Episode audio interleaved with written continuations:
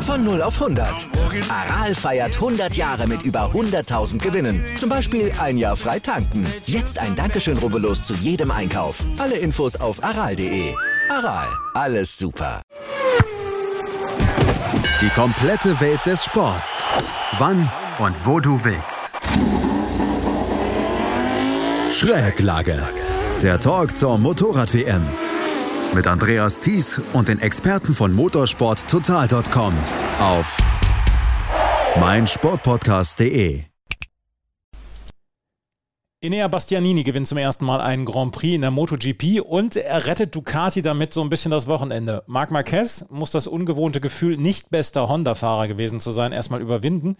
Und Yamaha und Suzuki hatten gar nichts zu melden in Losail in Katar. Das erste Wochenende der neuen MotoGP-Saison, das hatte es wirklich in sich. Herzlich willkommen auch zur neuen Ausgabe unseres Talks Schräglage hier zur Motorrad-WM auf meinsportpodcast.de, den wir in Kooperation mit motorsporttotal.com anbieten. Mein Name ist Andreas Thies und bei mir wieder die beiden KollegInnen von motorsporttotal.com. Auf der einen Seite Juliane Ziegengeist. Hallo Juliane. Hallo. Und auf der anderen Seite Gerald Dierenbeck. Hallo Gerald. Hallo, Servus. Juliane, wir leben in schwierigen Zeiten. Das Wochenende ähm, in Losail in Katar war dann auch so ein bisschen willkommene Abwechslung, oder? Ja, auf jeden Fall. Also man hat sich ja lange auf diesen Saisonauftakt gefreut und ähm, ja, die Umstände machen es einem nicht einfach, ähm, mental nicht abzuschweifen. Es schwingt natürlich im Hinterkopf immer mit, was da gerade in der Welt passiert. Aber es war insofern eine Ablenkung, als dass man sich tatsächlich auf die Rennen, auf das Renngeschehen am Wochenende konzentrieren konnte und erstmal links und rechts alles ausgeblendet hat. Und das hat dann doch ganz gut getan, muss man sagen. Gerald, ging es dir ähnlich? Ja, auf jeden Fall. Es war jetzt äh, aus sportlicher Sicht, das ist natürlich auch unsere, unsere große Leidenschaft, ähm, dass wir uns damit wieder mal beschäftigen. Ähm, ja, ähm, waren mal, war mal auch gut, wieder positive Schlagzeilen ähm, zu lesen. Ja. Absolut. Ähm, positive Schlagzeilen haben wir am Wochenende genug gelesen. Ähm, es war am Ende, und da können wir gleich dann mal in Medias Res gehen und auf das Rennen ähm, in Losail von, Moto, von der MotoGP zu sprechen kommen. Es war am Ende ein Rennen, was vielleicht dann sogar, was die Maschine anging oder was das, die Marke anging, einen bekannten Fahrer oder eine bekannte Marke dann äh, als Sieger hervorgebracht hat, nämlich die Ducati. Aber, Juliane, das ist Enea Bastianini am Ende geworden ist. Das ist vielleicht dann die ganz große Überraschung. Er gewinnt das Rennen am Ende dann auch vor äh, Brad Binder und Paul Espargaro. Erstmal so ein Podium haben wir wohl auch nicht so erwartet und dass Enea Bastianini hier seinen ersten Grand Prix gewinnt, damit haben wohl auch die wenigsten gerechnet. Ja, du sagtest es schon, also so ein Ducati-Sieg, den hatte man schon auf der Rechnung, aber dass es jetzt Inea Bastianini wird und nicht ein Jorge Martin oder ein Francesco Bagnaia, das war dann schon eine Überraschung. Ähm, Jorge Martin stand ja eigentlich auf der Pole, hatte aber wie alle Werksfahrer beziehungsweise alle Fahrer mit der neuen Ducati einen grottenschlechten Start. Ähm, die sind alle wirklich weit, weit, weit zurückgefallen und haben dann mit dem Kampf um die Spitzenplätze überhaupt nichts zu tun gehabt. Und wie, wie du auch schon erwähntest, Inea Bastianini war dann einer der, der für die Roten die Kohlen aus dem Feuer geholt hat und seinen ersten MotoGP-Sieg feiern konnte. Er hat sich das Rennen sehr gut eingeteilt, auch weil der Start auch wenn der Start bei ihm nicht so toll war, aber immerhin besser als bei den anderen Ducatis. Er hat sich erstmal an Position 5 eingereiht, ist aber die ganze Zeit in der Spitzengruppe mitgefahren und konnte dann am Ende tatsächlich von seiner Reifenwahl auch profitieren. Mit dem Medium-Reifen hatte er, die, hatte er die nötigen Körner am Ende übrig, um dann noch nach vorne ähm, zu kommen und Paul Espargaro, der ja lange geführt hat, noch einzuholen. Und es war natürlich ein sehr, sehr emotionaler Sieg für ihn und auch für das Cresini-Team, nachdem ja der Team eigentlich Eigentümer Fausto Gresini äh, vor einem Jahr an Covid gestorben ist. Ähm, seine Witwe und die zwei Söhne haben weitergemacht dieses Jahr auch teilweise neue Team aufgebaut, das jetzt als eigenständiges ähm, Independent-Team mit Ducati agiert in der MotoGP und dass man da gleich im ersten Rennen so absahnt, das äh, hat jeder im Paddock dieser Mannschaft gegönnt und es war wirklich schön zu sehen, wie da dann am Ende alle Dämme gebrochen sind und die Tränen geflossen sind. Gerald, ähm, Gresini, das Ducati-Team, fährt auf einer 2021er Ducati und das ganze Wochenende war schon Bastianini mit in der Spitzengruppe. Er war in den Trainings, im Qualifying mit vorne dabei. Er war dann auch im äh, Rennen dann jetzt am Ende der Erste, auch wenn er so ein ganz kleines bisschen dann ja auch profitierte davon, dass Paul Espargaro dann so einen Ausritt hatte bei der Überholaktion von Bastianini. Aber insgesamt kann man sagen, die 2021er Ducati und Katar, das ist ein Ding, was absolut zusammenpasst. Oder Bastianini konnte ja fast gar nichts falsch machen an diesem Wochenende. Ja, es ist ein ausgereiftes Motorrad. Das ist im Prinzip das Motorrad, mit dem Bagnaia im Herbst ähm, unter Anführungszeichen dominiert hat und vier oder sechs Rennen gewonnen hat. Mhm. Und da passt einfach das ganze Paket. Und äh, vom ersten Wintertesttag an konnte Bastianini sich auf die Performance konzentrieren. Also Sprit rein, Reifen drauf und fahren und als, als Fahrer quasi das, das Optimum ähm, herausholen, vielleicht ein bisschen was am Setup machen, aber jetzt nicht irgendwelche großen Änderungen. Und äh, wenn du dir die Zeitabstände auch im, im Training und im Qualifying anschaust, wie ein halbes Zehntel schon sehr, sehr entscheidend ist, dann ist am Ende der Fahrer, der ihm genau diese, diese Feinheit dann rausholt und den Unterschied macht. Ne? Und äh, Bagnaia auf der anderen Seite musste halt auch im Werksteam viel testen, viel arbeiten an der Abstimmung und dann hat er nicht diese Zeit, dieses Gefühl aufzubauen, um eben dann dieses ganz entscheidende letzte ein, zwei Zehntel rauszuholen, die dann im Endeffekt den großen Unterschied machen. Ja. Mhm. Ähm, ich finde, äh, dass das Grissini-Team hier gewonnen hat, gleich das erste Rennen wieder als, als eigenständiges Team. In, in so schwierigen Zeiten kann es eigentlich keine schönere Geschichte geben. Und äh, wenn wir uns zurückerinnern, das Gresini-Team äh, mit Seti Givonau haben die vor, vor fast 20 Jahren um, um WM-Titel gekämpft mit dem Rossi, nachdem äh, es einen tödlichen Unfall gegeben hat in, in Japan. Dann ist Marco Simoncelli ist für Gresini gefahren, ist auch äh, tödlich verunglückt. Also da gab es schon ziemlich viele, viele Schicksalsschläge. Dann diese Zusammenarbeit mit Aprilia, dann haben sie sich getrennt, weil, weil Gresini einfach nicht gemeint hat, gefunden hat, dass, dass äh, Aprilia nicht so sehr auf die Erfahrung von ihm und seinem Team hört. Das war schon lange angekündigt, es hat sich eigentlich schon 2019 angedeutet, dass es da getrennte Wege geben wird. Dann, wie Juliane gesagt hat, ähm, ist, ist der Fausto eben, eben leider Gottes vor einem Jahr verstorben. Und dann kommen die zurück als kleines Privatteam und gewinnen, gewinnen gleich das erste Rennen. Ja, also das ist, äh, Hollywood kann es nicht besser schreiben, würde man nicht glauben. Und wenn wir uns zurückerinnern, wie lange das Gresini-Team auf einen Sieg äh, gewartet hat, das war Estoril in Portugal 2006, als äh, Toni Elias den Valentino Rossi auf der Ziellinie um Zentimeter noch abgefangen hat. Ein, ein sehr legendäres Rennen, ähm, das sich sicher alle MotoGP-Fans noch zurückerinnern können. Ähm, und so lange haben die gewartet und jetzt passiert das. Also äh, schönere Geschichten kann der Sport, glaube ich, nicht schreiben. Enea Bastianini schreibt also wirklich eine tolle Geschichte hier mit Gresini und der Ducati. Aber ähm, Juliane, bevor wir auf die anderen Ducatis zu sprechen kommen, eins noch. Für Enea Bastianini war es jetzt sein erster MotoGP-Sieg in seinem zweiten MotoGP-Jahr. Ähm, profitiert er jetzt hier von der guten Maschine oder ist er wirklich so ein Ausnahmetalent und ähm, dass du ihm zutraust, dann auch auf anderen Strecken, wo vielleicht die Ducati nicht ganz zu 100 Prozent vorne dabei ist, dann auch vordere Platzierungen rauszuholen? Das traue ich ihm durchaus zu, weil er hat sein Talent ja schon in seiner Rookie-Saison unter Beweis gestellt. Wenn wir uns erinnern, da ist er noch mit einer zwei Jahre alten Ducati gefahren. Also wirklich gegenüber dem äh, Motorrad, das damals die anderen Fahrer hatten, äh, ja, Lichtjahre wenn man es mal übertrieben ausdrücken will, entfernt. Ähm, und selbst damit ist es ihm gelungen, zweimal aufs Podium zu fahren in seiner allerersten MotoGP-Saison. Also das war schon ein Fingerzeig, dass da wirklich ein großes Talent in ihm schlummert.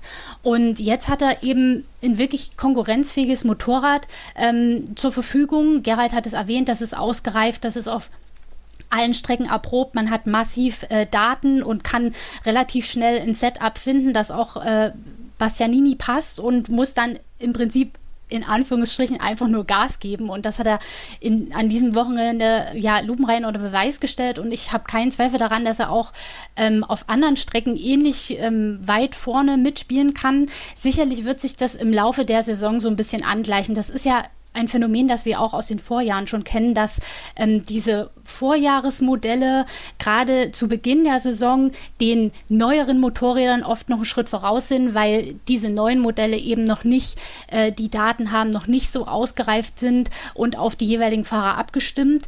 Das wird sich aber je mehr Kilometer beispielsweise auch ein Banyaya mit der neuen äh, Ducati sammelt, ähm, ein bisschen relativieren und dann auch angleichen. Die Frage ist, wie lange das dauern wird. Aber nichtsdestotrotz, ähm, Fakt ist, Enea Bastianini hat mit dem 2021er Motorrad eine echte Waffe in seinen Händen, mit der er wirklich kämpfen kann. Und deswegen denke ich, dass wir ihn nicht zum letzten Mal auf dem Podium gesehen haben. Enea Bastianini gewinnt dieses Rennen auf der, ja, auf der 2021er Ducati. Gerald, und dann müssen wir auf die Ducati-Malesse zu sprechen kommen. Johann Zarco, er hat Fabio Quadraro auf der Zielgeraden quasi noch abgefangen und wurde Achter. Luca Marini auf Platz 13 gefahren. Fabio Di Gianantonio auf die 17, der im anderen, auf, auf der anderen Gresini, auf dem anderen Gresini-Motorrad. Aber Jorge Martin und Francesco Bagnaia ähm, fallen gemeinsam aus, weil Francesco Bagnaia äh, Jorge Martin weggeschossen hat beim Überholmanöver ähm, und ihm dann einfach ja das Vorderrad weggeklappt ist und er dann Bagnaia oder Jorge Martin mit dazugenommen hat. Martin stand auf der Pole Position, hatte einen grottenschlechten Start. Marco Besecchi ist ausgefallen. Ähm, Jack Miller hat sein äh, Motorrad sogar abgestellt, weil er niemand anderen gefährden wollte, weil die Elektronik nicht mitgemacht hat. Was für ein grausames Wochenende insgesamt für Ducati auf einer Strecke, auf der sie eigentlich traditionell wirklich sehr, sehr gut sind. Vor allen Dingen wegen dieser einen Kilometer langen Gerade. Ja, unterm Strich haben sie ja gewonnen, nur nicht mit dem ja. unter Anführungszeichen richtigen Fahrer, sagen wir mal, ja. Ähm, ich meine, vor allem für das, für das Werksteam war das halt eine, eine riesen, riesen Schlappe, ja, dass die, dass die Elektronik da bei Millers Motorrad nicht funktioniert, passiert sehr, sehr selten, aber ähm, dürfte so einem Team nicht passieren, dass da, was auch immer der Grund dahinter war. Und ähm, ja, Bagnaia und, und Martin, die waren dann eigentlich die, die Speerspitzen. Und äh, Bagnaia hatte insgesamt kein gutes Wochenende. Ja, also das sind die Rundenzeiten eigentlich alle nie so wirklich gekommen. Das hat man auch schon bei den Testfahrten gesehen. Das war jetzt hier der Fall. Der ist eigentlich nie dort gewesen, wo man ihn eigentlich erwarten sollte, weil er ist und eigentlich ja über den Winter immer der Geheimfavorit gewesen nach seiner Leistung im vergangenen Herbst. Und äh, ja, es ist, wie Juliane gesagt hat, dass die neue Ducati ist noch nicht äh, komplett äh, ausgereift oder auf den Punkt gebracht, ja, vom, vom, vom Setup her im Prinzip. Ja. Also äh, Bagnaia hat äh, sich auch darüber beklagt, dass er eigentlich die ganze Zeit äh, bei den Wintertestfahrten ständig Dinge ausprobieren musste und sich nie auf sich selber konzentrieren konnte. Das hat sich jetzt an dem Wochenende fortgesetzt und wir sind dann wieder bei dem, bei dem Punkt, in der MotoGP geht so, so eng zu, wenn du, wenn du da nicht alles auf den Punkt bekommst, dann bist halt mit vier Zehntelsekunden Rückstand nicht mehr in den Top Ten. Ja. Und, und genau das, das ist eigentlich das, das Problem gewesen. Und man muss jetzt einfach nur mal abwarten, wie lange äh, Ducati braucht, dieses, das neue Paket wirklich auszusortieren und, und genau hinzubringen. Äh, Bagnaia hat gesagt, er hat bei Stidalinger äh, deponiert, dass, dass er jetzt fahren möchte und, und sich nicht um das ganze Technikzeug kümmern möchte, weil er einfach dieses Gefühl finden möchte und damit eben auch schneller wird. Und auf der anderen Seite, ähm, es gab ja auch diese, diese Motorengeschichte, dass, dass das Werksteam jetzt mit einer bisschen anderen Spezifikation fährt als äh, das Pramac-Team und, und Marini, die jetzt die absolut neueste 2022er Spezifikation fahren. Ähm, die hatten da das Problem, dass sie auf der einen Seite mit dem ganz neuen Motor zwar mehr Leistung äh, haben, aber Schwierigkeiten haben, die Leistung auf den Boden zu bringen. Und wenn das Hinterrad dann anfängt äh, durchzudrehen in der Beschleunigungsphase, hört das nicht auf. Du verheizt halt damit den Reifen, du, du hast keinen Vortrieb und du verlierst Zeit nicht nur auf eine Runde, sondern auf die Renndistanz.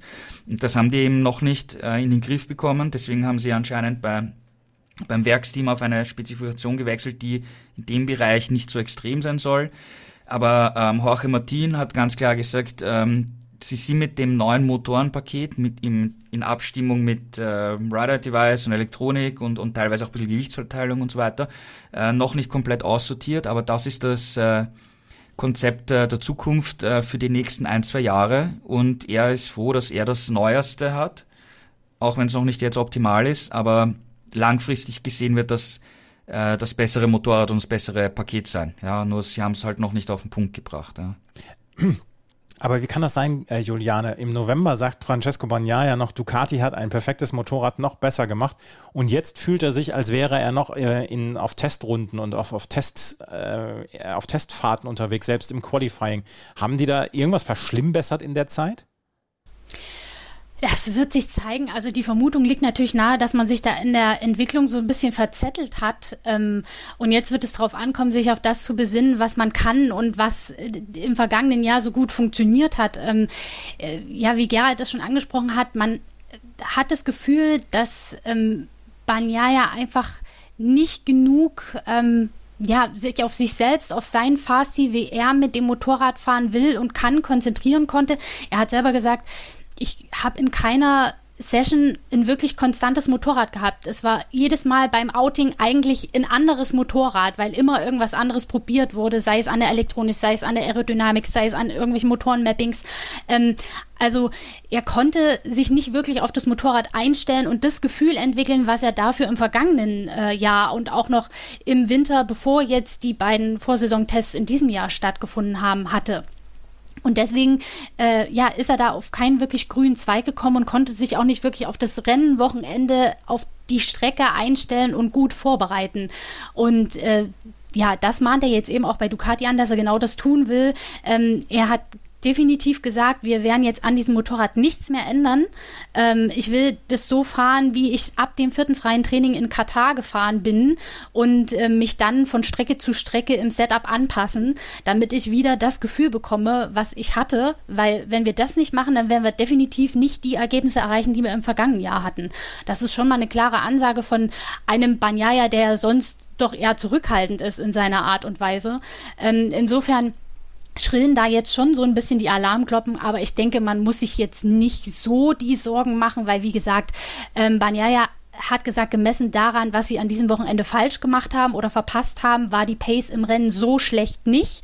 Er konnte sich ja dann von Platz 16, wo er nach drei Kurven lag, ja auch durchaus noch gut vorarbeiten, bis auf Platz 8, Platz 9, bis zu dem Sturz mit äh, Martin.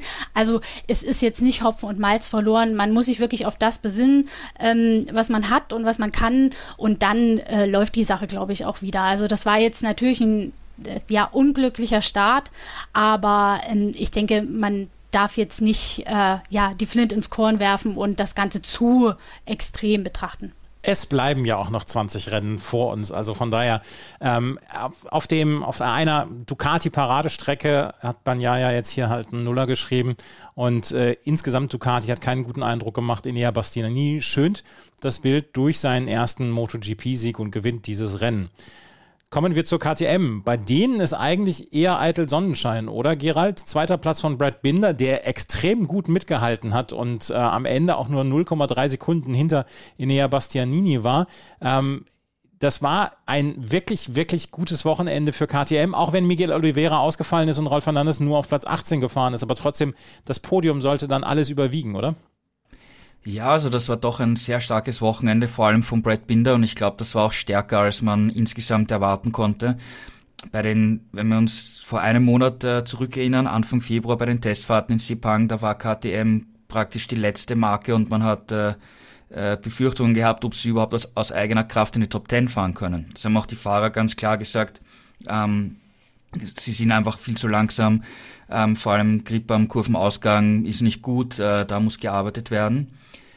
Und dann gab es den Test in Indonesien auf einer neuen Strecke, was natürlich schwierig äh, ist, äh, das einzuschätzen, was dort genau passiert ist, weil die Strecke war auch schmutzig und eben es gab keine Referenzpunkte von der Vergangenheit.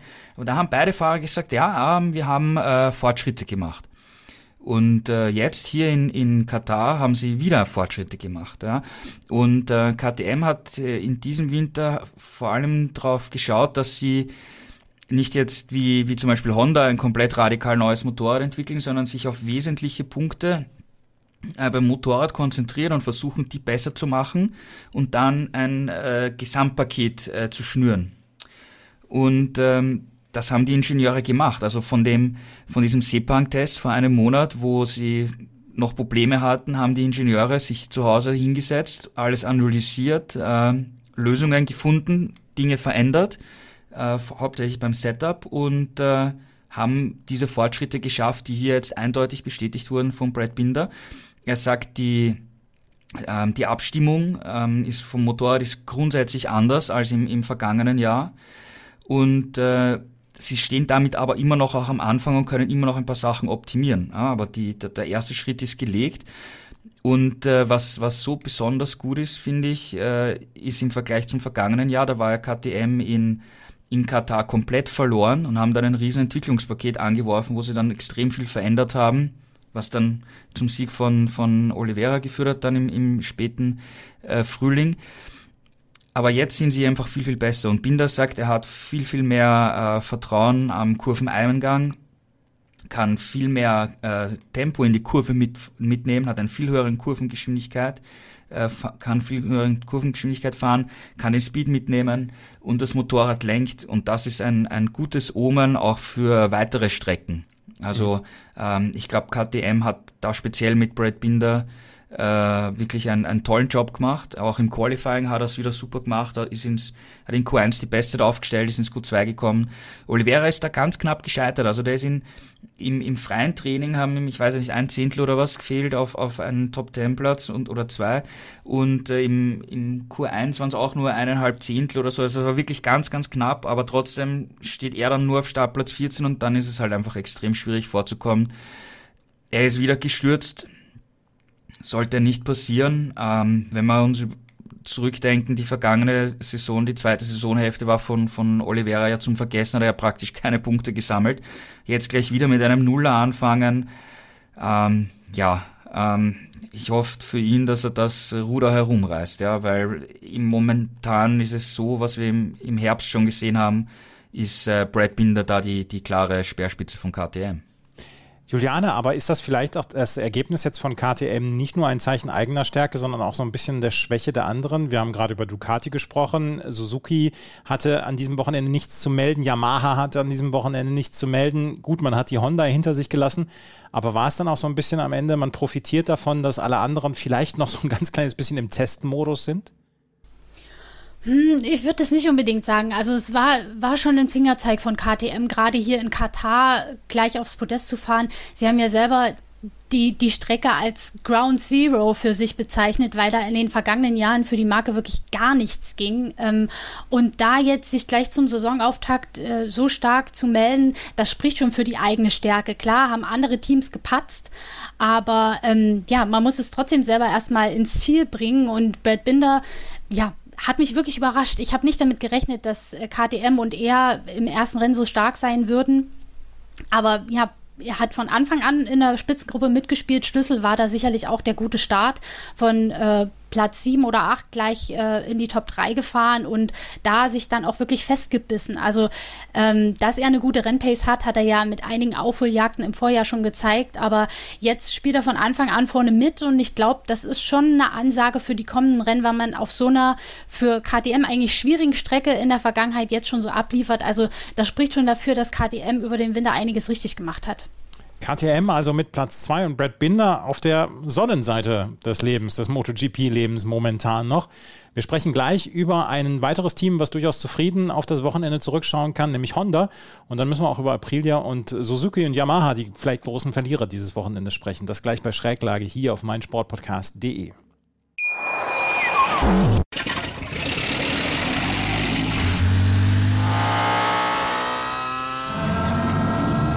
Von 0 auf 100. Aral feiert 100 Jahre mit über 100.000 Gewinnen. Zum Beispiel ein Jahr frei tanken. Jetzt ein Dankeschön, rubbellos zu jedem Einkauf. Alle Infos auf aral.de. Aral, alles super. Paul Espargaro ist auf Platz 3 gefahren, Marc Marquez auf Platz 5. Das waren die besten Honda-Ergebnisse. Takahaki Nakagami dann noch auf Platz 10 und am Ende ähm, ist ein ordentliches Honda-Ergebnis zu vermelden gewesen. Gerald, aber müssen wir uns vielleicht darauf einstellen, dass Marc Marquez nicht mehr der allein Alleinherrscher im Honda-Team ist, weil Polo Espargaro hat hier eine wirklich souveräne Leistung abgeliefert und wäre er nicht ausgeritten dort in Runde 18, als er von Bastianini überholt worden ist, dann hätte er vielleicht dann auch auf Platz 2 dieses ganze Rennen abschließen können. Das war insgesamt eine bärenstarke Leistung von Polo Espargaro. Ja, aus Honda-Sicht ist es natürlich sehr, sehr gut, dass man jetzt zwei starke Fahrer hat. Ja, also es war ja über Jahre lang immer nur Marc Marquez, der mit dem Motorrad schnell war und gewinnen konnte und jetzt ist Paul Espargaro da. Was man auf jeden Fall sagen kann, und das hat, das hat wirklich jeder gesehen, diese neue Honda, die ja von, von Grund auf ein komplett neues Motorrad mit einem neuen Konzept ist, hat gigantisches Potenzial, weil wenn du äh, ein neues Motorrad hast und erst auf wenigen Strecken damit jetzt gefahren bist, und du kommst zum ersten Rennen und zeigst diese Performance, dann ähm, glaube ich, kann man sich ausmalen, dass wenn man jetzt auf weitere Strecken kommt, sie noch mehr am Setup arbeiten können, noch das Gesamtpaket verbessern, dass Honda hier eine sehr, sehr gute Saison vor sich haben könnte. Ja? Ähm, und die, die Performance von Espargaro, äh, ich meine, der hat bis Runde 17 das Rennen angeführt. Ich habe mir schon gedacht, hey, vielleicht gewinnt er jetzt wirklich sein erstes Rennen. Hat dann am Ende halt ganz knapp nicht äh, geklappt. Ähm, es sind die, die Reifen bei ihm auch dann ein bisschen eingegangen, weil er hat auch ein, ein, ein sehr hohes Tempo angeschlagen da, da vorne. Aber das sind genau diese Details, die ich gemeint habe. Ja, das, da haben sie es halt jetzt noch nicht perfekt vom Setup her hinbekommen. Espargaro selber auch als Fahrer muss natürlich auch das Gefühl finden, wie verhält sich das Motorrad mit dem Reifen jetzt wirklich über die Renndistanz und so weiter. Das sind jetzt Nuancen und Feinheiten, die jetzt dafür gesorgt haben, dass er nicht gewonnen hat. Aber wenn sie das hinbekommen bei den nächsten Rennen, also ich, ich traue mich zu wetten, dass Espargaro in diesem Jahr seinen ersten Grand Prix auf jeden Fall gewinnen wird und Honda im, im WM-Kampf eine, eine Rolle spielen wird. Ähm, Marc Marquez war nach dem Rennen zufrieden, er war nicht enttäuscht, er hat gesagt, es war nicht das beste Rennen, es war ein solides Rennen. Wichtig war aus seiner Sicht, er hatte körperlich überhaupt keine Schmerzen, keine Beeinträchtigungen. Er war müde, aber er hat gesagt, keine Schmerzen, das ist das Aller, Allerwichtigste. Also das ist äh, sehr, sehr, sehr, sehr gut aus seiner Sicht. Ne? Und er kann halt noch nicht so perfekt mit dem Motorrad fahren. Sie müssen noch ein bisschen dran arbeiten, das Setup mehr in, in, für seinen Fahrstil anzupassen das Motorrad passt einfach vom, vom Charakter her total im Fahrstil vom Pol, äh, der halt extrem viel die Hinterradbremse benutzt am Kurveneingang und hier einfach äh, Zeit macht. Das kann Marquez mit seinem Fahrstil, den er gewohnt ist, über die vielen äh, Jahre, wo das Motorrad ganz anders zu fahren war, noch nicht so, so perfekt umsetzen wie, wie Pol. Aber er sagt auch, das ist eine Frage der Zeit. Ja, er braucht mehr Kilometer mit Motorrad. Das Team arbeitet jetzt dann auch Schritt für Schritt auch am Setup, um es mehr in seine Richtung zu kriegen. Und äh, ich denke, wir können schon festhalten nach dem Wochenende, dass Honda mit beiden Fahrern in diesem Jahr eine Rolle spielen wird. Juliana, es muss doch ein brillantes Zeichen für Honda sein. Ich meine, in den letzten Jahren war es immer alles auf Marc Marquez abgestimmt und Jorge Lorenzo zum Beispiel hat, hat unglaublich kämpfen müssen, um überhaupt Ergebnisse zu bringen. Und immer der zweite Fahrer war eigentlich die ärmste Sau dort bei Honda, weil alles auf Marc Marquez äh, abgestimmt war. Jetzt äh, hat Marc Marquez gesagt, er hat ein solides Rennen abgeliefert, kein gutes Rennen und landet auf Platz 5. Und Paul Espargaro, ähm, der zweite Fahrer hier, landet auf Platz 3. Das müssen brillante News für Honda sein. Ja, auf jeden Fall äh, kann jetzt niemand sagen, dass die Honda ein Marquez-Bike ist. Das war sie ja immer ja so ein bisschen als verschrien sozusagen, dass es nur auf Marc Marquez abgestimmt ist, nur auf ihn in der Entwicklung ausgerichtet. Ähm, aus den Erfahrungen der Vergangenheit hat man gelernt, man musste sich, als Marquez nicht anwesend war, eben auch auf das Feedback der anderen Fahrer konzentrieren und verlassen und hat jetzt ein Motorrad ähm, am Start, da, mit dem nicht nur Marquez gewinnen kann. Tatsächlich ist es so, dass es im Moment Paul Espargaro sogar noch ein bisschen mehr entgegenkommt. Gerald hat es erwähnt, ähm, das hat eine ganz andere Balance. Äh, Espargaro kann jetzt mehr seinen Fahrstil einbringen, viel die Hinterradbremse benutzen. Marquez sagt ganz offen und ehrlich, er kann das noch nicht so in der Art und Weise. Ähm, er hat auch noch nicht so das Vertrauen zum Vorderrad. Er war ja immer jemand, der das Vorderrad sehr hart gepusht hat, sehr aggressiv gefahren ist. Ähm, deswegen auch oft gestürzt äh, und ja, deswegen muss er sich umstellen. Er sagt eben selber, ich muss das Motorrad ganz anders fahren als in der Vergangenheit und wenn man sich überlegt, ähm, dass für ihn das jetzt auch das erste Rennen seit zwei Jahren in Katar war, dass er ja die letzten Rennen in der vergangenen Saison äh, gefehlt hat ähm, und sich jetzt auch erstmal über die komplette Renndistanz anschauen musste, okay, wie funktioniert das? Habe ich noch irgendwelche körperlichen Einschränkungen? Gemessen daran ist Platz 5 schon, ähm, schon nicht schlecht, aber ich denke, innerlich wird es ihn schon wurmen, dass er sich da dem eigenen Teamkollegen beim Saisonauftakt Auftakt geschlagen geben musste. Aber ich habe keinen Zweifel daran, dass sich das ähm, im Jahr im Jahresverlauf angleichen wird, dass Marquez ähm, das Motorrad auch immer besser verstehen wird, sich anpassen wird und dass wir da dann wahrscheinlich auch einige spannende teaminterne Duelle sehen werden. Also ich glaube schon, da ist mit beiden zu rechnen und äh, da wird ganz bestimmt auch mit harten Bandagen gekämpft, wenn es soweit ist. Absolut. Ähm, und es muss ungewohnt sein für Marc Marquez, so ein bisschen hinterher zu fahren. Paul Espargaro auf jeden Fall auf Platz 3 und Marc Marquez auf Platz 5. Und selbst, das können wir noch gerade mal äh, ansprechen, Gerald, selbst Alex Marquez hat ja einen brillanten Start. Der hat jetzt nun sein, sein Bike weggeschmissen in der Runde 9, aber auch der war ja bis zu dem Zeitpunkt wirklich extrem gut unterwegs. Ja, war okay dabei, nicht, nicht ganz vorne. Er ist gestürzt. Er hat sich den Sturz nicht ganz erklären können. Er hat gesagt, er war hinter äh, Miguel Oliveira und hat in der Runde davor gemerkt, dass die KTM ein bisschen raucht und es hat sich ein bisschen wie Öl ange, ange äh, hat ein bisschen nach Öl gerochen und äh, er konnte es aber nicht hundertprozentig sagen und dann hat er einen sehr komischen Sturz und er hat gesagt, er ist eigentlich noch fast aufrecht gewesen und kann, konnte sich das nicht wirklich erklären, was der Grund dafür war. Ähm, ja, okay, äh, Pech gehabt, ja, kann man, kann man nur so sagen. Ja, ich glaube, da ist auch noch mehr Potenzial vom LCR-Team da. Nakagami verfolgt ein bisschen seinen eigenen Weg wieder, so ähnlich wie im vergangenen Jahr. Er fährt ein ganz anderes Chassis und hat aber noch äh, Probleme. Er meint, die, die Rennpace war okay, aber im Qualifying passt es für ihn halt noch überhaupt nicht mit, mit dem weichen Reifen. Schauen wir mal, ja. Ähm, das Werksteam zeigt, was für ein Potenzial drinsteckt. Das LCR-Team, warten wir mal ab, ob da von denen auch noch mehr kommt, na? weil du siehst ja, bei Ducati können die Satellitenfahrer gewinnen. Eigentlich müsste das das äh, LCR-Team ja auch möglich sein. Alex Marquez hat ja schon ein, zwei gute Rennen in MotoGP gezeigt, wo er fast gewonnen hätte. Schauen wir mal. Es geht für beide LCR-Fahrer auch um die Zukunft. Die müssen ein, ein, eine gute Saison haben, weil die Verträge laufen aus und wenn das so ein durchwachsenes Jahr ist wie im vergangenen Jahr, könnte ich mir auch durchaus vorstellen, dass da Fahrerwechsel geben könnte für nächstes Jahr. Mal abwarten. Honda auf jeden Fall mit einem richtig guten Saisonstart. Polo Espargaro auf Platz 3, Marc Marquez mit einem soliden Rennen auf Platz 5. Als gelungen können wir, glaube ich, auch den Saisonstart von Aprilia bezeichnen. Aleix Espargaro fuhr wirklich wieder richtig gut mit und er ist nach wie vor im Moment so ein bisschen der Alleinunterhalter auf der Aprilia auf Platz 4. Am Ende ist Maverick Vinales, der ein eher schwieriges Wochenende hatte, auf Platz 12 gekommen. Juliane, wie bewertest du das Wochenende der Aprilia?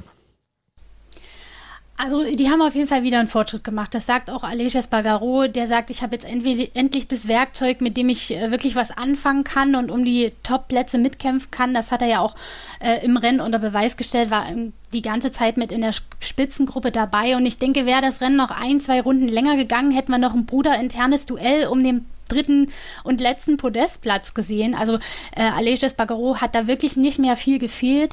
Ich denke, er hat im Rennverlauf ein bisschen viel Zeit äh, bei den Überholmanövern verloren, hing, hing, relativ lange hinter Joan Mir und dann hinter Marc Marquez fest. Ähm, das war dann die Zeit, die ihm gefehlt hat, um noch äh, auf das Podest hin anzugreifen. Aber insgesamt ein sehr solides Wochenende gezeigt, gutes Qualifying, gutes Rennen. Und ich denke, wir werden mit ihm in den nächsten Rennen, wenn es ums um den Kampf ums Podest geht, auch äh, auf jeden Fall rechnen müssen.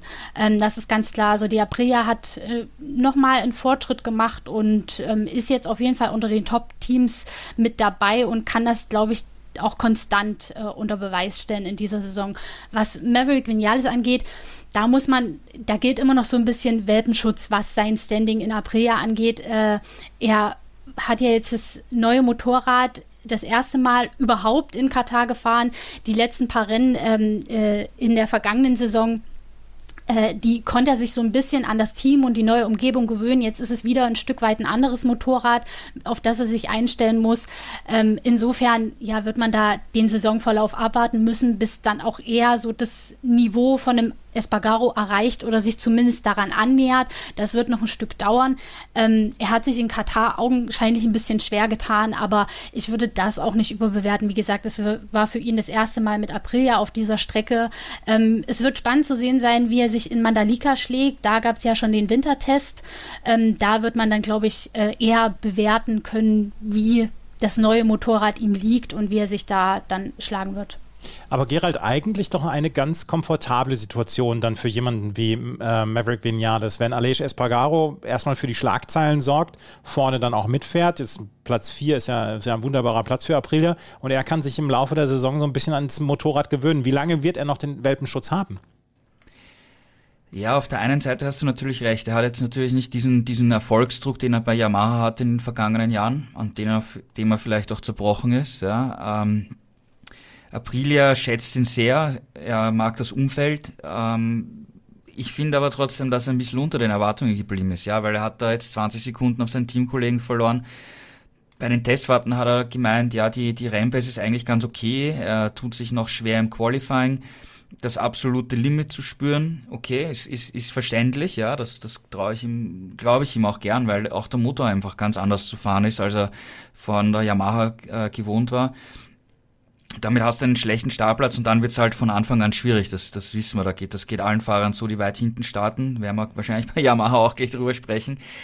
Ähm, aber ich glaube, äh, er sollte schon bald in die Gänge kommen, speziell wenn wir dann zu den Europarennen kommen, na, wenn es nach Jerez geht, wenn Mugello auf dem Programm steht und so weiter. Ja, also ich glaube, im, im, im Frühling sollte er dann schon zumindest in den Top Ten sein. Ja, er muss nicht auf dem Niveau sein von Espargaro, dem ich durchaus zutraue, dass er in diesem Jahr mehrmals auf dem Podest steht, aber regelmäßig in, in die Top Ten, so auf Platz 7, 8, 9 sollte Vinales doch dann zu Beginn der Europasaison dann schon, schon hinkommen, denke ich.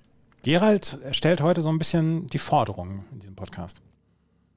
Ja, natürlich. Ich meine, es ist, es ist Rennsport, ja. Er, ja. Ist, er wird von Aprilia bezahlt, dass er nach vorne kommt und, und mit, äh, gemeinsam mit Espargaro um Podium und Podestplätze und Siege kämpft, ja, und nicht auf Platz 15 herumfahrt. Ja. So. Das ist so, ja. Und ja, wie, ich, wie gesagt, ich würde den, den Welpenschutz jetzt noch äh, sehen, eben jetzt für die Überseerennen, die wir haben, aber wenn es dann nach Europa geht, dann, dann müsste, da müsste Vinales doch langsam weiter nach vorn kommen, weil dann kennt er das Team dann wirklich schon einige Monate, das Motorrad kennt er dann auf vielen verschiedenen Rennstrecken und dann müsste dann schon irgendwann ähm, die, die Performance und das Ergebnis dann auch kommen. Also Aprilia mit Aleix Spargaro auf Platz 4 erstmal ein richtig gutes Wochenende gehabt und Maverick Vinales, er wird in den nächsten Wochen antanzen müssen bei Gerald, um dann auch Ergebnisse abzuliefern. Das, das fordern wir einfach hier mal. Aprilia also mit einem guten Wochenende. Keine guten Wochenenden und damit kommen wir so ein bisschen zu den Verlierern dieses Wochenendes. Das sind Suzuki und Yamaha gewesen. Und Juliane, kann man Suzuki vielleicht sogar noch so ein ganz kleines bisschen rausnehmen und vielleicht als Verlierer Nummer 2 bezeichnen? Ähm, Juan Mir und Alex Rins hatten anscheinend das ganze Wochenende Probleme. Am Ende ist es der sechste und der siebte Platz, aber sie hatten mit der Spitze irgendwie rein gar nichts zu tun an diesem Wochenende. Ja, wobei man sagen muss, dass sich beide, glaube ich, mehr ausgerechnet haben. Also die Erwartungen waren schon höher als das, was dann dabei rausgekommen ist. Klar, im Qualifying sind sie so ein bisschen wieder auf den angestammten Plätzen gelandet, Platz 8, Platz 10. Ähm, das kennen wir ja auch schon der Vorsaison, wobei die Abstände im Feld wirklich eng waren. Also ich glaube schon, dass man da auch im Punkto Qualifying paar Fortschritte gemacht hat. Ähm, das hat sich jetzt da noch nicht so dargestellt, aber beide meinten, das Motorrad hat das Potenzial, sich besser zu qualifizieren als im letzten Jahr. Und deswegen waren sie eigentlich für das Rennen trotzdem positiv gestimmt. Wir haben ja im vergangenen Jahr einige Aufholjagden der Suzukis gesehen.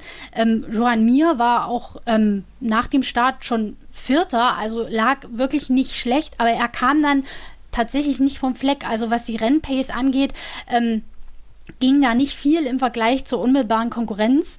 Und äh, Rins ist demgegenüber relativ schwierig nach relativ ähm, ja langsam nach vorne gekommen und dann auch im Verkehr stecken geblieben. Deswegen war dann am Ende nicht mehr drin als das was bei rauskam. Ähm, überraschenderweise haben auch beide über Gripprobleme geklagt. Joan Mir meinte er hatte schon relativ früh im Rennen ähm, Probleme mit dem Hinterradgrip.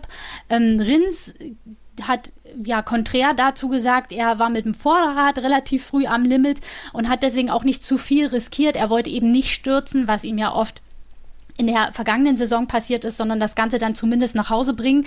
Das ist ihm immerhin gelungen.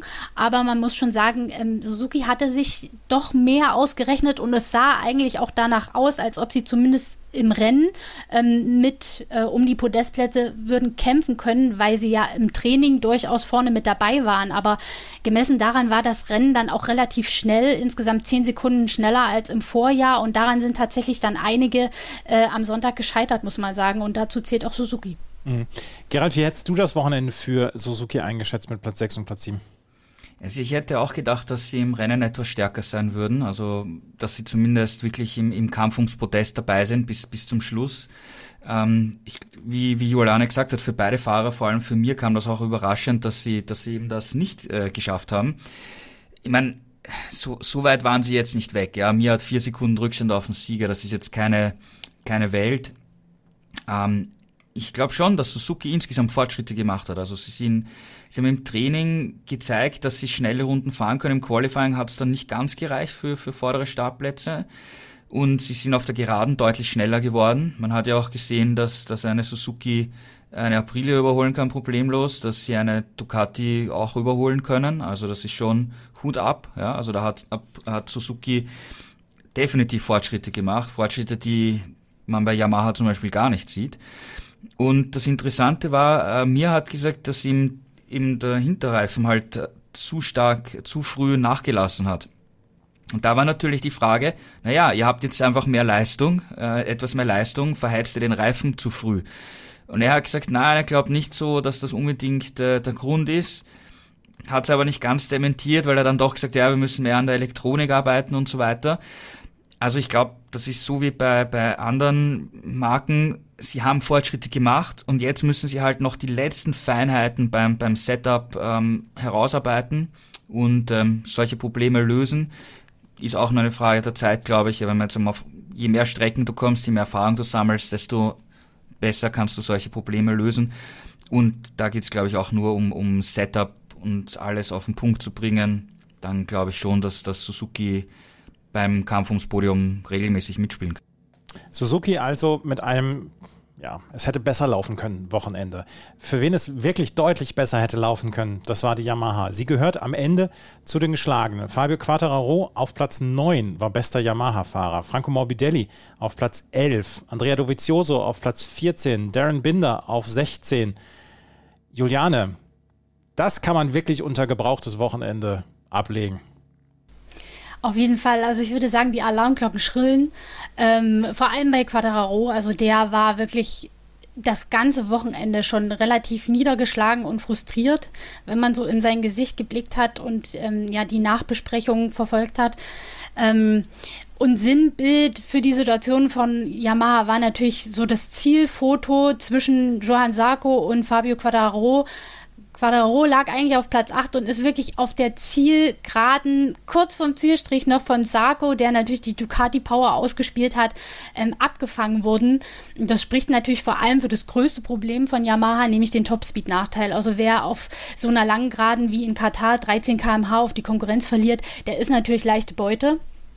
Und hinzu kommt, dass Quadraro eben sein, seine große Stärke aus dem Vorjahr nicht mehr nutzen kann, nämlich das Qualifying. Also wenn er sich eben so weit hin qualifiziert und äh, dann noch der Topspeed-Nachteil dazu kommt, dann äh, geht da nach vorn nicht viel.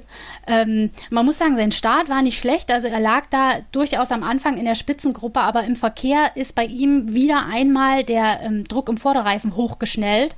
Und da war dann für ihn ging es nur noch rückwärts. Also ähm, wir kennen das Problem, ich glaube, es war Aragon 2020, da hat er auch schon dieses Vorderreifenproblem und ist schlagartig äh, aus der Führung raus und äh, ganz weit zurückgefallen. Und diesmal kam es gar nicht so weit, dass er wirklich ähm, ganz vorne mitspielen konnte, sondern es war von Anfang an schwierig und er konnte sich dann auch nicht mehr wirklich wehren und äh, ist auf Platz 9 dann eben noch von Sarko ähm, verdrängt worden. Äh, ja, das hat man sich anders vorgestellt, vor allem wenn man bedenkt, dass Quadraro ja ähm, neben seinem damaligen Teamkollegen Vinales ähm, in Katar die beiden Rennen gewonnen hat im Vorjahr. Und jetzt äh, dümpelt man da am Ende der Top Ten oder im, Franco Morbidelli, äh, im Fall von Franco Morbidelli auf Platz 11 rum. Das ist natürlich nicht das Ziel von äh, ja, äh, Yamaha und dem amtierenden Weltmeister Quadraro. Ähm, der ja, lässt den Kopf jetzt schon ziemlich deutlich hin, wobei man sagen muss, ich glaube, man muss äh, abwarten, bis die MotoGP nach Europa kommt und schauen, äh, wie die neue Yamaha dort läuft. Dieser Topspeed-Nachteil wird sich nicht auf jeder Strecke so eklatant bemerkbar machen. Ähm, wenn es tatsächlich dann in Europa sich auch andeutet, dass äh, Yamaha so weit hinter der Konkurrenz liegt, dann ähm, ja, dann ist auf jeden Fall Handlung gefragt, weil dann hat man wirklich mit dem aktuellen Motorrad auf gut Deutsch gesagt ins Klo gegriffen und ähm, muss sich irgendwas überlegen, um die Saison noch einigermaßen zu retten. Aber ich würde jetzt noch nicht komplett Yamaha abschreiben. Also ich denke, ähm, in Europa könnte sich das Blatt nochmal etwas wenden, aber trotzdem muss man sagen, im Vergleich zur Konkurrenz hat Yamaha seine Arbeit über den Winter nicht gut genug gemacht. Gerald, du hast deinen Artikel über Yamaha und Fabio Quattararo beschrieben mit der Überschrift Wir konnten es nicht besser. Das ist das Problem. Das ist ja eine vernichtende Aussage schon von Fabio Quattararo nach dem ersten Rennen. Ja, absolut. Ähm, das hat er auch schon nach dem Qualifying gesagt. Da ist er ja auch nur auf Startplatz 11 gelandet, musste zum vierten Mal in seiner Karriere überhaupt in Q1 antreten, weil er es nicht geschafft hat, in die Top 10 zu kommen im Training. Da hat ihn äh, Jack Miller gefragt, ähm, Fabio, was war los, was war das Problem? Und er hat geantwortet, ähm, wir hatten kein Problem und das ist das Problem. Ja, also ich meine, das, das äh, bringt es, glaube ich, auf den Punkt. Ähm, Yamaha hat anscheinend äh, keine, keine wirklichen Fortschritte gemacht vom vergangenen Jahr. Und im Motorsport ist es einfach so, ähm, Stillstand ist Rückschritt und das, das sehen wir eindeutig an den Ergebnissen. Ja, also es sieht nicht äh, gut aus. Ich meine, ein Andrea Dovizioso, der viel Erfahrung hat, der in Katar äh, 2018, 2019 gewonnen hat, mit der Ducati natürlich, der ist ja auch überhaupt nicht in Erscheinung getreten, hat hier zwei Pünktchen geholt, ja, hat äh, fast eine halbe Minute Rückstand. Das ist halt alle, das sieht halt alles sehr, sehr bitter aus für Yamaha. Mhm. Juliane sagte gerade, wir sollten vielleicht bis Europa warten. Müssen wir wirklich bis Mitte April, Ende April warten, bis wir überhaupt Yamaha ernsthaft bewerten können? Naja, wenn du dir jetzt den Kalender anschaust, äh, Indonesien ist von der Streckencharakteristik her das nächste Rennen. Ähm, müsste eigentlich Yamaha wieder entgegenkommen. Ja, sehr kurvig. Ähm, also da ist auch Quattro eine, eine super Trainings-Testzeit äh, gefahren. Da könnte schon wieder besser sein. Ja, ob sie gewinnen können, keine Ahnung, weiß man nie auf einer neuen Rennstrecke, aber ich glaube, da könnten sie wieder ein bisschen konkurrenzfähiger sein. Argentinien, da sind wir jetzt äh, zwei Jahre nicht gefahren. Ähm, ja, ähm, das war früher nicht so schlecht für Yamaha, ähm, aber hat auch eine extrem lange Gerade, könnte schwierig werden. Dann kommen wir nach Austin, da kann man wahrscheinlich die 25 Punkte im Marquez eh schon geben. dann, ja, und dann kommt die Europasaison, ja, und eben gesagt, dann kommt Portimao, ähm, Jerez, Le Mans, Mugello. Wenn Yamaha dort nicht äh, vorne dabei ist, dann glaube ich, können sie die Saison abschreiben, ja. Es wird sehr, sehr interessant werden, was Yamaha angeht. Das Rennen auf jeden Fall, es war vielleicht nicht das spektakulärste, aber es war auf jeden Fall schon eins, wo wir sehr viele Nachrichten raus hatten. Das hat ähm, am Ende Inea Bastianini gewonnen, vor Brad Binder und Paul Espargaro. Vierter ist Aleix Espargaro geworden und fünfter Marc Marquez. Juliana, haben wir noch irgendwen vergessen? Wir können vielleicht nochmal äh, auf unsere Rookies einen Blick werfen. Mhm. Ähm, wir haben ja dieses Jahr mit vier Rookies durchaus ähm, ja, eine ganze Reihe von Neuanfängern in der Klasse.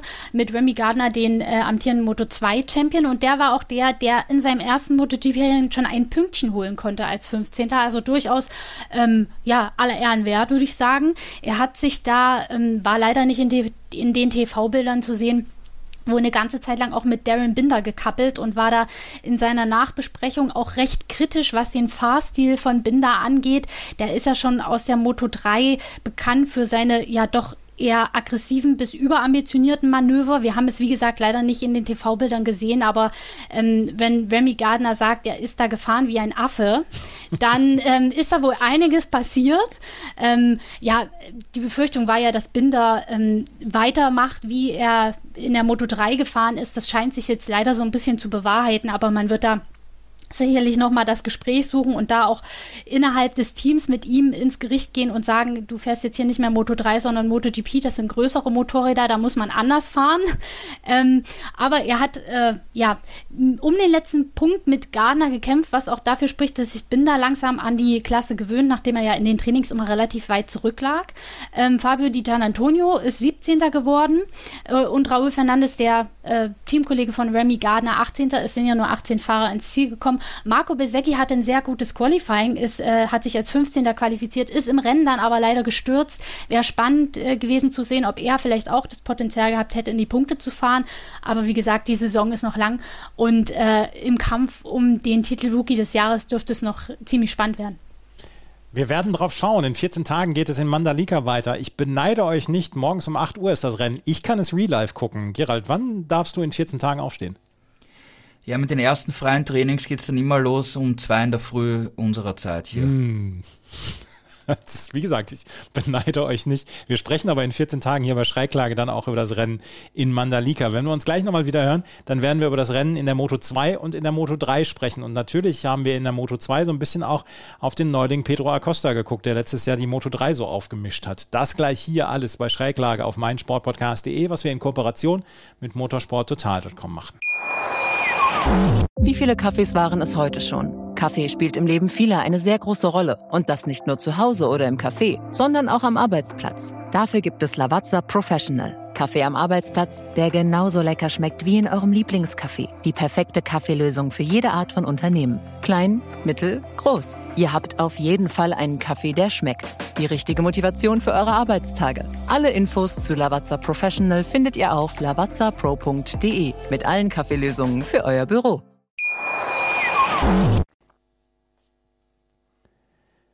Moto 2 und Moto 3 Rennen waren natürlich an diesem Wochenende auch. Und wenn wir auf das Rennen gucken, der Moto 2, da hat Celestino Vietti gewonnen vor Aaron Canet und Sam Lowe's. Gerald, das sind keine Namen, wo man jetzt sagt, oh, die sind uns ganz neu. Ja, da hast du recht. Ähm, die kennen wir natürlich alle, aber für Vietti war es der erste Sieg in der Moto 2 Klasse und das war ein souveräner äh, Startzielsieg. Also der ist da wirklich dem, dem Feld vom, von der Pole Position aus äh, einfach davon gefahren und hat keinen Fehler gemacht. Also ähm, großartig. Es war auch ähm, ein Sieg für VR46, für das Team von Valentino Rossi. Also die sind einmal super reingestartet.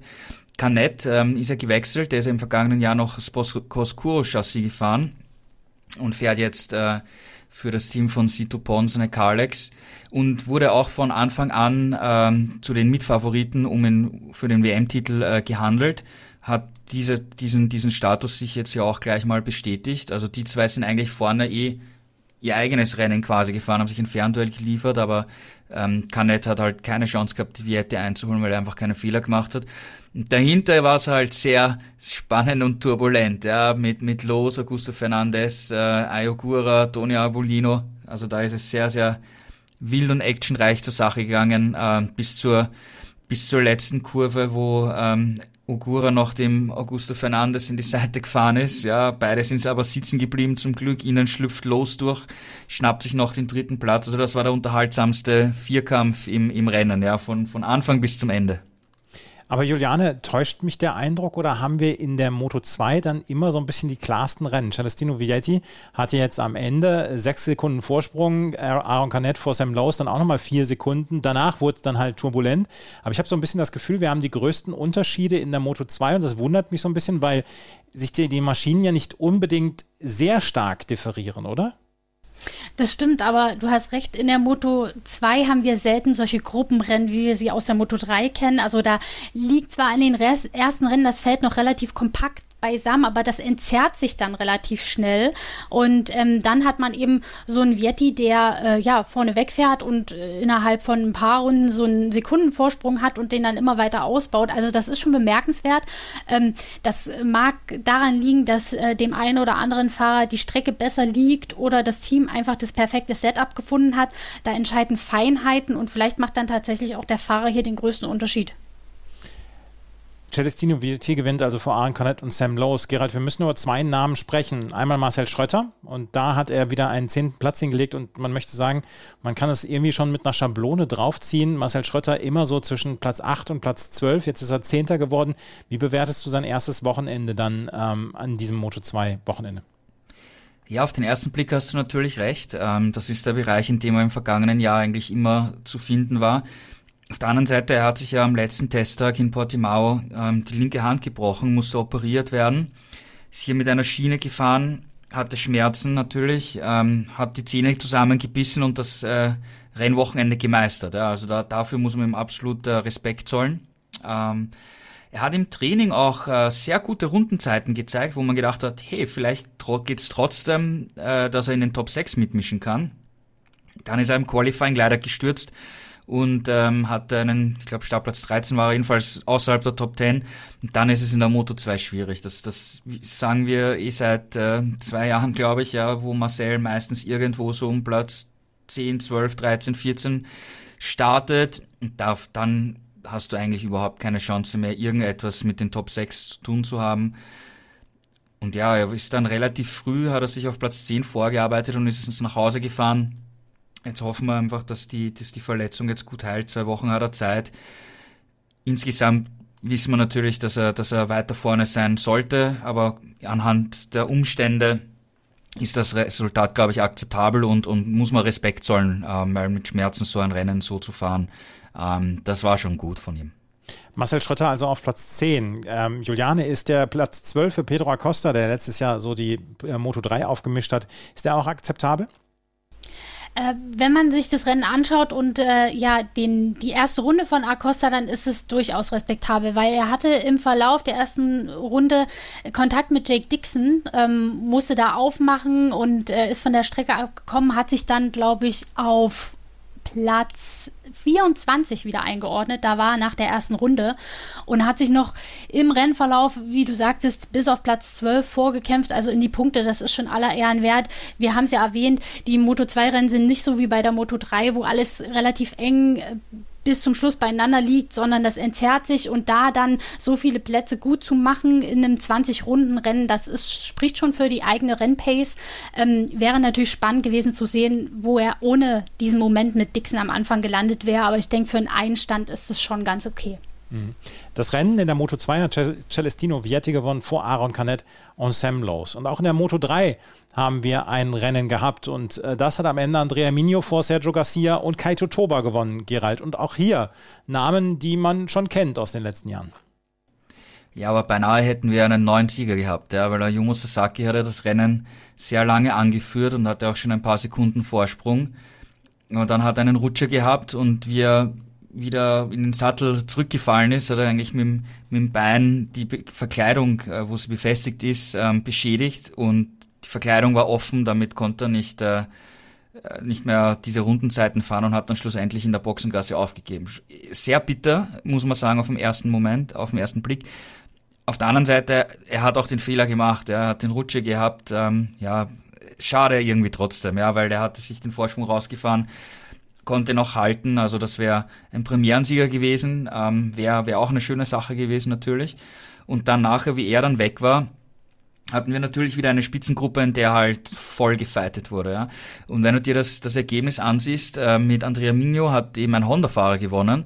Und dahinter hast du Gasgas, KTM, KTM, Husqvarna, KTM. Und Gasgas und Husqvarna ist ja dasselbe Motorrad wie KTM, steht nur im, die andere Markenbezeichnung drauf, aber technisch sind sie identisch. Und was hier so äh, beeindruckend war von, von Migno ist, dass auf der langen Geraden äh, vorne bleiben konnte. Also selbst wie er, er als äh, Führender aus der Zielkurve gekommen ist, konnten ihn die anderen bis zum Zielstrich nicht überholen, aber auch nicht bis zur ersten Kurve. Also das war schon sehr beeindruckend, ja, weil normalerweise in der Moto 3, wenn du auf so einer langen Geraden im Windschatten bist, ja, dann, dann überholt man einfach den vorausfahrenden Fahrer ohne Probleme. Ja, und das war hier nicht der Fall und, und äh, es sind aber die gleichen Motore wie, wie, wie im vergangenen Jahr. Also da macht sich äh, Minio anscheinend super, super klein hinter der Verkleidung und kommt eben auch super gut aus, aus der Zielkurve raus, um den Speed mitzunehmen. Und ähm, dadurch hat er einfach die Angriffe abgewehrt und äh, verdient gewonnen. Das erste Mal seit Mugello 2017 war das, glaube ich. Und äh, was auch interessant ist, ja, Minio gehört ja auch zur VR 46 Akademie von Valentino Rossi. Das heißt, in der kleinsten Klasse hat ein Rossi-Fahrer gewonnen quasi in der, in der mittleren Klasse sowieso, auch das Team von Valentino Rossi. Und in der MotoGP hat ein Italiener gewonnen, also drei Italiener an einem Tag als Rennsieger, aber Bastianini ist nicht Teil der VR46 Akademie. Ja, und trotzdem ist der lange Schatten von ähm, Valentino Rossi nach wie vor, auch nach seinem Karriereende, hängt er noch über der Motorrad-WM, auch über der Moto 2 und der Moto 3. Juliane, ein Wort müssen wir noch zu Dennis Önschü verlieren. Der ist auf Platz 4 gefahren, nur, eine, nur zwei Hundertstel hinter Kaito Toba. Ähm, auch für ihn, glaube ich, ein erfolgreiches Wochenende. Ja, er hat wirklich äh, den, das Podest nur hauchdünn verpasst, äh, war die ganze Zeit in der Verfolgergruppe mit am Kämpfen, die ja dann, als Sasaki ausgefallen ist, zur Spitzengruppe wurde. Ähm, ja, schade für ihn, dass es so knapp nichts geworden ist, aber mit Platz 4 ein gelungener Einstand. Ähm, worauf ich noch gerne zu sprechen kommen würde, wären die Strafen, die äh, vor dem Rennen ausgesprochen wurden, mhm. nach dem Qualifying, ähm, die ja Dennis Foccia, Isan Guevara, der ja eigentlich auf der Pole gestanden hätte und Tatsuki Suzuki, Suzuki betrafen. Da ging es um so eine Situation im Qualifying, die sind aus der Box gefahren und dann direkt in die Linie derer, die gerade auf ihrer schnellen Runde ähm, kamen. Und bei Dennis Foggia kam noch hinzu, er hat auf äh, der Geraden wieder mal Zickzack-Linien gefahren und das ist ja, ähm, wie wir in der vergangenen Saison schon gesehen haben, sehr, sehr gefährlich oder kann sehr, sehr gefährlich werden. Und da kommen, wieder auf, kommen wir wieder auf Önju zu sprechen. Der wurde ja wegen des gleichen, wegen des gleichen Vergehens in Austin, 2021 war es, glaube ich, ähm, für zwei Rennen gesperrt. Dennis Fotter hat jetzt ähm, eine Startplatzstrafe gekriegt, musste von ganz hinten starten, wie auch Guevara und Suzuki, und musste im Rennen zweimal eine Longlap Penalty absolvieren. Ähm, aber ich finde, bei den Strafen hat man da immer noch nicht so eine wirkliche Konsistenz, eine konstante Linie gefunden, wenn man jetzt diese beiden Vergehen von Dennis Andre letztes Jahr und jetzt Foggia miteinander vergleicht. Und man hat auch gesehen, eine wirkliche Strafe ist es nicht gewesen, weil Foggia auf Platz 7 ins Ziel gekommen ist.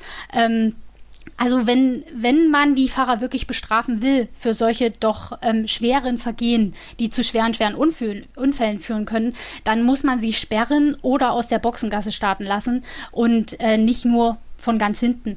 Also ich glaube, da muss die Rennleitung, wenn sie wirklich härter durchgreifen und für mehr Sicherheit auf der Strecke ähm, sorgen will, äh, nochmal mit sich selbst äh, ins Gespräch gehen und schauen, äh, welche Strafen sie da wirklich anlegt, weil das war wieder ein Zurückfallen in alte Verhaltensmuster bei Foggia und Co. Und gerade sie, die ja in der Klasse die Vorbilder sind und die Topfahrer, sollte das nicht passieren.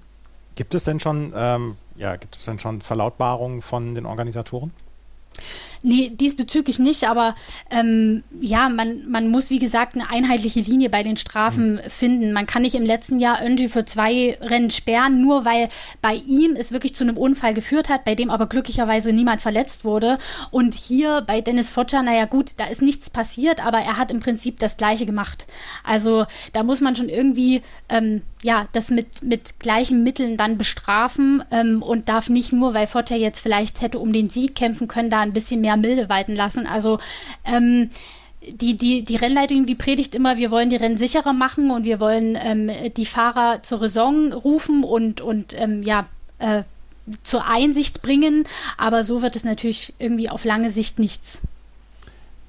Es wird sicherlich ein Thema bleiben, dann auch in der Moto 2, Moto 3 und MotoGP, was Strafen und was persönliche Strafen dann auch angeht. Dieses Wochenende auf jeden Fall hat uns ein sehr abwechslungsreiches Rennen geboten. In der Moto 3, Andrea Migno gewinnt am Ende vor Sergio Garcia und Kaito Toba. Das war das Wochenende, was wir für euch aufbereitet haben. Gerald, wie geht's weiter? In zwei Wochen ganz normal das Rennen in Mandalika. Zwischendurch gibt es keine Tests mehr. Nein, es gibt überhaupt keine Tests. Das Material wird auch direkt von äh, Katar nach Indonesien geflogen. Ähm, also dazwischen passiert jetzt mal nichts. Natürlich, die Teams ähm, analysieren die Daten ja, zu Hause in der Fabrik und werden vielleicht mit neuen Setup-Ideen äh, nach Indonesien kommen. Wir haben ja den Test dort schon gehabt, drei Tage lang. Die Strecke wurde zum Teil neu asphaltiert seit dem Test, ja, weil da auch kleine Steinchen rausgebrochen sind, die dann wenn die vom Reifen aufgewirbelt wurden, den Hintermann getroffen haben wie eine Pistolenkugel fast. Also das war ziemlich extrem. Ähm, beim Test wurden noch die Tribünen aufgebaut rund um die Strecke. In Indonesien ist die MotoGP extrem populär, also da wird mit über 100.000 Zuschauern gerechnet werden am, mhm. am Wochenende. Also das kann ein, ein, ein Riesen-Highlight werden im, im Kalender. Und äh, ich bin wirklich sehr gespannt drauf, äh, wie die MotoGP auf dieser Rennstrecke hier äh, fahren wird, wie, wie sich das Rennen dort gestalten wird. Ähm, Superbike WM war ja schon im vergangenen November dort, war recht cool. Ähm, und jetzt vor wahrscheinlich einer riesen, riesengroßen Kulisse ähm, wird, ein, wird, wird spannend werden. Ja, und es ist auch immer ähm, schön, wenn man mal wieder auf eine neue Strecke kommt, ja, die, die wir jetzt so noch nicht kennen, weil jedes Jahr immer die gleichen Rennstrecken schön und cool, aber wenn dann neu dazukommen, ist natürlich immer immer eine tolle Geschichte, ja, und ähm, die hat auch sehr schöne, sehr schnelle Kurvenpassagen drinnen. Äh, manche Fahrer haben gesagt, das ist vom Layout her teilweise eine der schönsten Strecken der Welt. Also ähm, bin ich sehr gespannt, wie sich dann wirklich dort die Rennen ähm, gestalten werden. Wir werden es sehen und wir werden natürlich in 14 Tagen darüber sprechen, hier bei Schräglage auf meinsportpodcast.de in Kooperation mit motorsporttotal.com. Und in der Zwischenzeit solltet ihr auf jeden Fall motorsporttotal.com in euren Bookmarks haben. Das war's mit der neuen Ausgabe Danke, Juliane. Danke, Gerald, für eure Zeit. Danke auch. Bis zum nächsten Mal. Danke, bis zum nächsten Mal.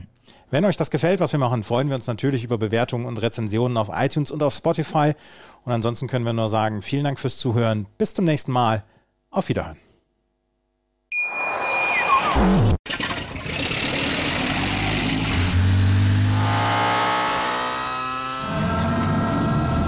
Von 0 auf 100. Aral feiert 100 Jahre mit über 100.000 Gewinnen. Zum Beispiel ein Jahr frei tanken. Jetzt ein Dankeschön, rubbellos zu jedem Einkauf. Alle Infos auf aral.de. Aral, alles super. Ich habe mich natürlich schockverliebt, weil die war wirklich ganz, ganz klein. So begann die Mensch-Hund-Beziehung zwischen Christina und Tierschutzhund Frieda. Und wie es danach, nach dem ersten Moment der Verliebtheit, so weiterging und welche Klippen es danach zu umschiffen galt, das hört ihr in der neuen Ausgabe von Iswas Dog, dem Podcast für harmonische Mensch-Hund-Beziehungen. Iswas Dog? Mit Malte Asmus. Überall, wo es Podcasts gibt.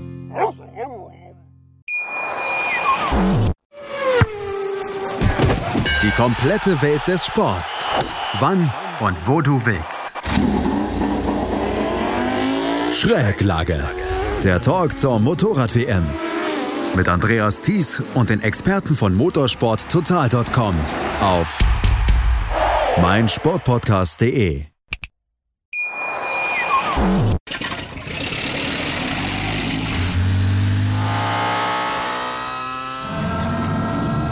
Von 0 auf 100.